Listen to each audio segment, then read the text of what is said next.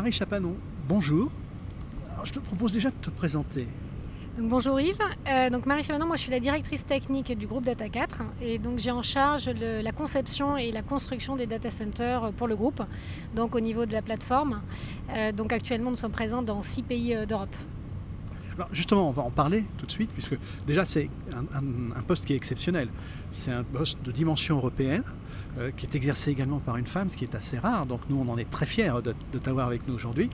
Euh, donc est-ce que tu peux nous parler un petit peu de la stratégie de DataCat en la matière, euh, en termes de, construction et, et de développement de data center alors bah, déjà merci. Euh, écoute, moi je suis très en tout cas très contente d'occuper ce poste qui c'est vrai est occupé euh, généralement par des personnes plus âgées, des hommes. Donc écoute, je suis en tout cas j'espère apporter euh, voilà au, marché et puis surtout on peut en parler peut-être deux minutes mais je suis ravie aussi de montrer que c'est un secteur, c'est des métiers techniques qui sont vraiment accessibles facilement aux femmes il y a beaucoup beaucoup de choses à faire. Donc voilà, merci d'avoir souligné ça. Donc au niveau de Data 4, donc nous sommes présents actuellement dans six pays d'Europe. Nous construisons dans cinq pays. Euh, nous, avons un plan alors, euh, vraiment de croissance extrêmement forte poussé euh, par vraiment l'accélération du cloud et en ce moment de l'intelligence artificielle, comme on peut tous entendre. actuellement, nous prévoyons de doubler la plateforme d'ici la fin de la décennie et de tripler notre chiffre d'affaires. Donc on a vraiment un, enjeu très fort de croissance. On a senti depuis 5 ans une, croissance assez forte et là, je pense qu'on a un point d'inflexion avec une hyper croissance qu'il faut que maintenant on arrive à suivre, notamment d'un point de vue design et construction. Et donc par rapport à ça, je voudrais, parce que c'est très important, on a, on a vraiment trois enjeux majeurs en ce moment. Euh, un enjeu autour euh, de la digitalisation du process de conception et de construction, très important. On a un très gros enjeu autour de la supply chain. Moi je le dis souvent, mais nous en fait seuls, euh, nous sommes rien. Donc on a besoin de l'écosystème et de la supply chain. Le troisième enjeu très important aussi, c'est l'enjeu environnemental. Alors, on va en parler. quelles sont les difficultés que tu rencontres à gérer tous ces projets européens? Alors déjà, euh, je pense que le premier enjeu, c'est un enjeu d'hypercroissance. C'est-à-dire qu'on a tous, enfin nous et, beaucoup de nos confrères, on a un volume à traiter qui est, vraiment exponentiel, que je pense on a rarement vu euh, depuis des années. Donc il y a déjà cette notion de volume. Il y a aussi la notion d'expansion géographique, c'est-à-dire que c'est plus sur un marché, c'est sur plusieurs marchés. Et notamment pour accompagner nos grands clients hyperscalers, euh, ils ont besoin maintenant d'une qualité de service, d'une qualité de réalisation et d'un accompagnement sur plusieurs pays en même temps. Donc cette empreinte en fait européenne, et nous on veut devenir l'acteur vraiment de référence pan-européenne est très important pour accompagner notre, nos grands clients. Donc il y a un enjeu vraiment d'extension géographique. Il y a un enjeu toujours de qualité, puisque ces clients-là nous demandent toujours de délivrer des assets de plus grande qualité. Euh, il y a un enjeu réglementaire, on reviendra peut-être dessus, mais c'est vrai qu'on a des, on est sur des, maintenant des pays sur lesquels l'environnement réglementaire est, un peu plus challengeant. Euh, et les deux autres enjeux, on a un enjeu quand même aussi de coût, parce qu'on sait qu'en ce moment, le coût de la dette est assez important, et pour des acteurs comme nous, il est important d'être toujours très compétitif là-dessus. Et le dernier enjeu, mais qui est un des plus, vraiment un des fondamentaux, c'est vraiment l'enjeu environnemental. Alors on va revenir sur chacun d'entre eux. Euh, parlons déjà des différences qu'il y a entre les différents pays. Euh, j'imagine que sur ta fonction, ça doit être une adaptation très particulière aux réglementations, aux pratiques, etc. Alors oui, tout à fait. Alors nous, ce qu'on essaie de développer, c'est à la fois ce que j'appelle une approche et des leviers globaux, mais une agilité euh, locale. Euh, nous, chez Data 4, euh, et Alexandre pourra en parler tout à l'heure, on a vraiment une volonté de, développer des écosystèmes locaux, de développer des compétences locales, de travailler avec des entreprises locales et aussi de développer ce secteur du numérique localement. Donc c'est ce qu'on fait en France, on travaille avec des entreprises françaises, on essaie de travailler avec un écosystème français. Quand on va en Italie, on essaie de donner l'autonomie aux Italiens. En, Espagne, c'est pareil. En Pologne, c'est pareil, sachant qu'en plus, on a de la chance parce qu'en Europe et dans ces pays d'Europe, enfin dans ces pays d'Europe du Sud ou, d'Europe en général, on a souvent de très bonnes compétences techniques, très bons ingénieurs. Donc nous, notre vraiment notre ADN, c'est de, travailler localement. Mais ceci dit, et comme je l'ai dit un peu plus tôt, on a besoin de process globaux pour accompagner de la même façon sur la même qualité de service. Donc on va travailler plutôt au niveau de la supply chain avec les grands noms, Schneider, Vertiv, sur des politiques plus globales euh, d'achat, euh, de, de delivery, de supply chain pour optimiser nos coûts, optimiser la qualité, optimiser les deliveries et après localement garder cette capacité, cette agilité locale. Parlons du deuxième point qui est celui des coûts. Euh, coûts qui ont une double répercussion, c'est-à-dire sur l'investisseur que vous êtes, hein, puisque vous développez vos propres data centers. Et le deuxième point, plan, c'est le coût pour le client également, où il y aura une répercussion importante, j'imagine. Alors tout à fait. On a, vécu le Covid et on a vécu l'Ukraine. Euh, donc ça, a déjà été euh, globalement le marché euh, a vraiment et vraiment. enfin, il y a une, une, accélération, une augmentation très forte des coûts. Donc là, on est sur un, voit un plateau et même on revoit un peu une, on va dire des prix qui reviennent un peu à la baisse. Ils reviendront jamais comme il y a 4-5 ans, c'est sûr. Mais ceci étant dit, on commence à voir cette diminution des coûts. Donc déjà, c'est une bonne nouvelle. Euh, nous, après, avec cette croissance, ce qui est important pour nous maintenant, c'est l'économie d'échelle. Donc c'est vrai qu'on va travailler toujours avec ces gros noms de, on va dire des fournisseurs d'équipements pour essayer d'avoir des, bah, économies d'échelle, euh, pour pouvoir peut-être gérer des stocks aussi, pour pouvoir délivrer euh, plus vite. donc ça, ça va être le premier effet des coûts. Après, on travaille beaucoup sur l'innovation aussi, pour essayer d'avoir des assets qui sont plus efficients d'un point de vue coût, plus efficients d'un point de vue aussi énergétique, puisque ça, on sait que c'est un impact direct, direct chez nos clients. Donc donc on va travailler sur des innovations euh, toujours autour de l'énergie. Euh, on va travailler sur des innovations alors au niveau du bas carbone aussi. Alors là c'est un enjeu peut-être un peu moins direct d'un point de vue coût parce que au départ en tout cas ça coûte plus cher. Mais quand on a une approche vraiment long terme, en fait on se rend compte qu'on va faire des économies. Euh, on va déjà sur notre scope 3, notre scope 3 au niveau de l'empreinte carbone. Donc en fait sur ces sujets de coût, ce qui est aussi je trouve le, changement un peu de paradigme, c'est qu'en fait on essaie plus uniquement de penser capex, donc investissement upfront. On va essayer d'avoir des approches TCO, qu'on appelle TCO, c'est-à-dire coût de construction, coût opérationnel. Et dans le coût opérationnel, on va prendre en compte la maintenance, on va prendre en compte l'énergie, mais on va aussi prendre en compte maintenant toute l'empreinte carbone très importante. Et quand on fait ça, en fait, on arrive à être très innovant et à sortir des bâtiments euh, particulièrement performants. Parlons-en, puisque c'est le troisième point, euh, c'est l'environnement durable. Euh, DataCat également recherche, innove en la matière. Oui, et alors ça fait longtemps qu'on a commencé, puisque notre projet, notre programme Data for Good qu'on a lancé en 2020, on avait déjà ce souhait d'aller au-delà, euh, on va dire, de l'efficience énergétique sur lequel le secteur travaille maintenant, euh, comme tu le sais, depuis euh, plus de dix ans.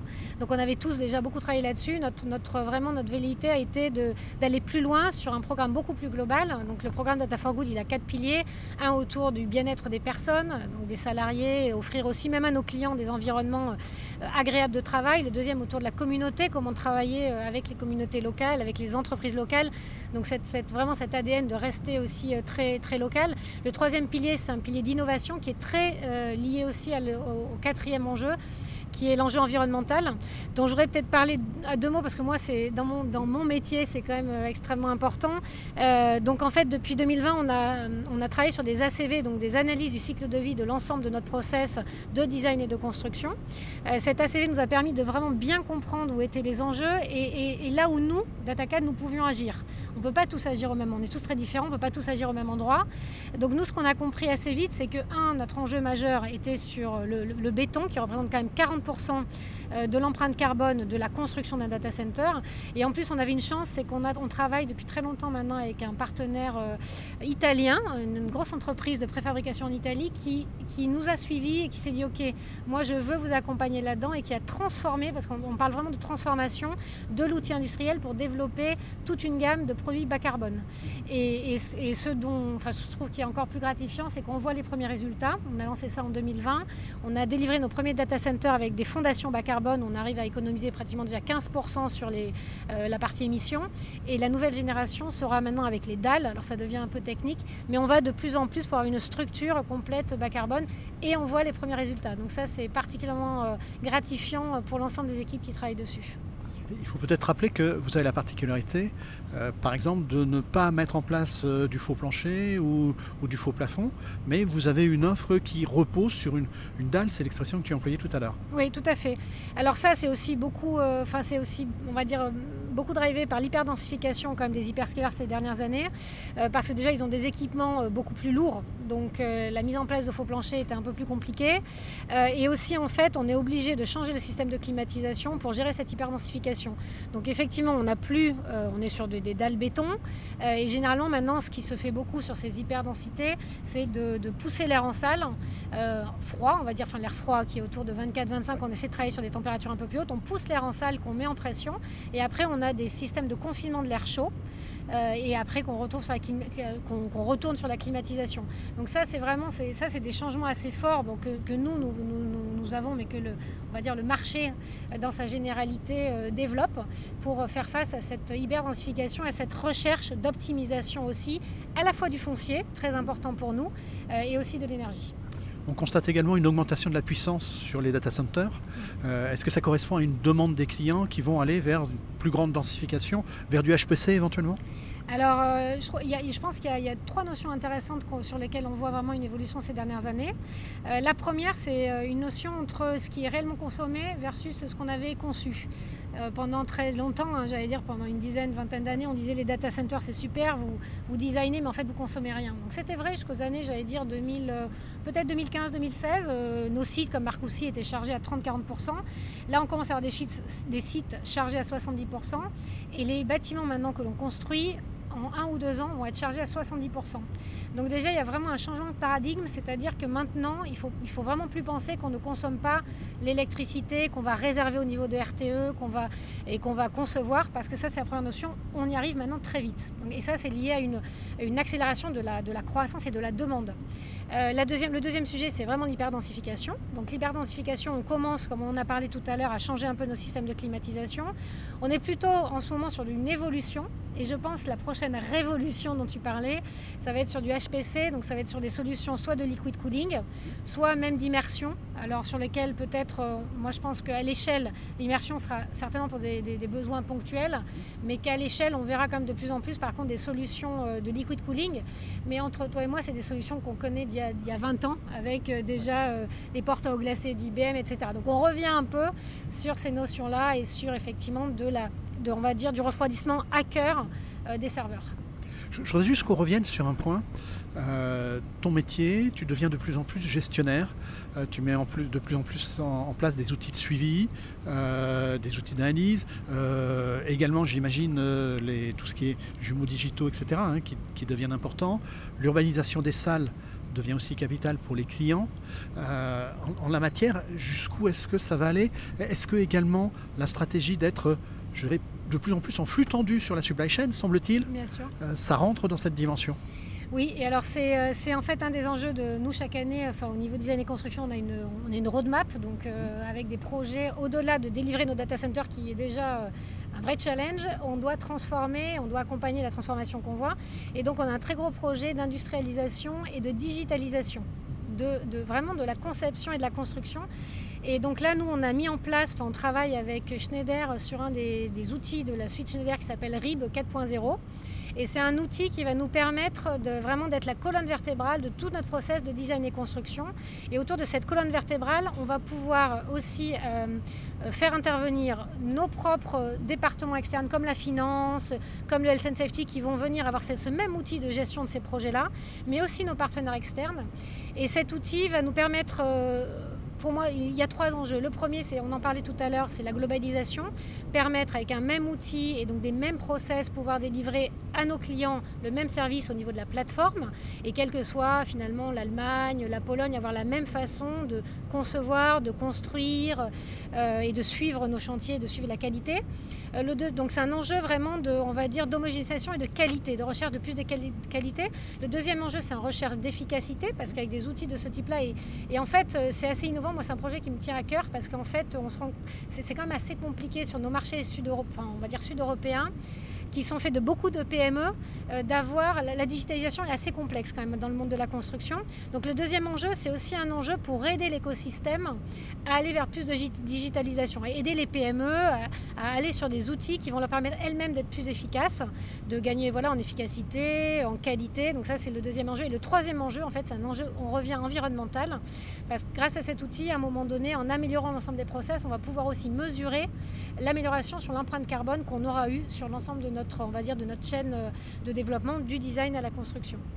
Voilà, et cette, cette, euh, bon, ce programme euh, s'appelle Data for Build et c'est le programme de, de, cette année mhm. voilà, dont je suis particulièrement on va dire, attachée à développer. Et, et, dont on va parler pour la première fois sur Data Center Magazine. Hein, donc, exactement. je, je, je, ne pensais pas arriver à, cette, à ce point de réponse. ok. juste revenons un, un instant sur l'aspect durable. Oui. En fin de compte, vous êtes le scope 3 de vos clients complètement. Donc euh, ça a une influence forte. Euh, vos clients ont une forte demande en la matière? Alors de plus en plus, c'est déjà des enjeux même contractuels. Alors pour l'instant, ils sont quand même, je dirais, un peu plus sur euh, les scopes 1 et 2. D'accord Un peu moins sur le scope 3 pour une question aussi de compréhension et puis de limites contractuelles. Donc actuellement, on va être très euh, challengé ou en tout cas, euh, euh, comment dire, interrogé sur essentiellement, ils font assez simple et ce qui est assez bien aussi sur bien sûr l'efficacité énergétique, hein, le PIE. Deuxième enjeu très important qu'on a vu vraiment grossir en, en, termes de problématiques, c'est l'utilisation de l'eau, WIE. Beaucoup nous challenge sur la gestion des déchets, extrêmement important chez eux. Donc ça, ça fait partie aussi de notre programme Data for Good. Euh, et dans une moindre mesure, de façon plus ponctuelle, on va aller euh, sur des enjeux de scope 3, d'empreinte carbone. Alors nous, on a un outil, euh, on a un outil qui s'appelle le Green Portal qui nous permet de mettre à disposition de nos clients l'empreinte carbone. Ça, c'est un outil qui a été développé il y a plusieurs années, qui les aide aussi à, comment dire, à mieux comprendre entre leurs serveurs et nos infra quel est leur scope 3 justement. Mais j'allais dire, c'est encore un peu pas anecdotique, mais c'est pas autant utilisé, j'allais dire, que les échanges qu'on peut avoir sur l'efficacité énergétique, sur l'eau ou sur la gestion des déchets. Alors, pour terminer notre entretien et en te remerciant pour ta disponibilité, euh, rappelez simplement que derrière un data center, il y a des hommes et des femmes. Oui. Alors, ça c'est euh, ça c'est non mais c'est en fait alors non mais et merci de le dire parce qu'en fait très peu de gens le, disent et moi je dis souvent que alors déjà sans nos partenaires nous sommes rien. Mhm. Moi je, suis très attachée à ça et en fait on se rend pas compte de la difficulté aussi des partenaires à se transformer.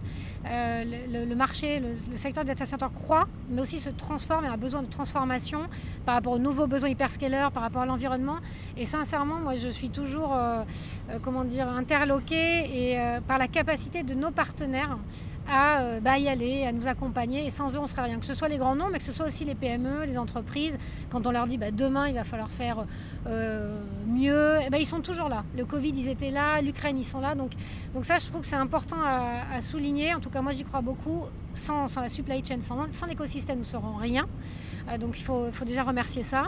Et après, c'est nos, personnels qui, bah, au jour le jour, gèrent nos projets, au jour le jour, opèrent nos data centers. On l'a encore vu beaucoup, encore une fois, pendant le Covid je pense que ça c'était clé. Et moi je le vois au quotidien, on leur demande euh, de parler anglais, on leur demande de penser différemment, de penser environnemental.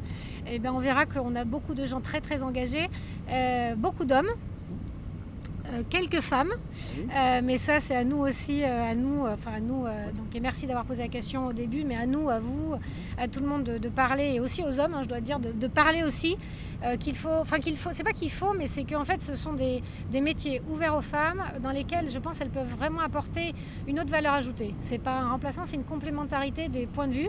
Euh, moi je vois, j'ai un point de vue un peu différent parfois de certains de mes collègues masculins, mais je pense que c'est la complémentarité qui, qui, qui, vraiment nous permet d'aller plus loin.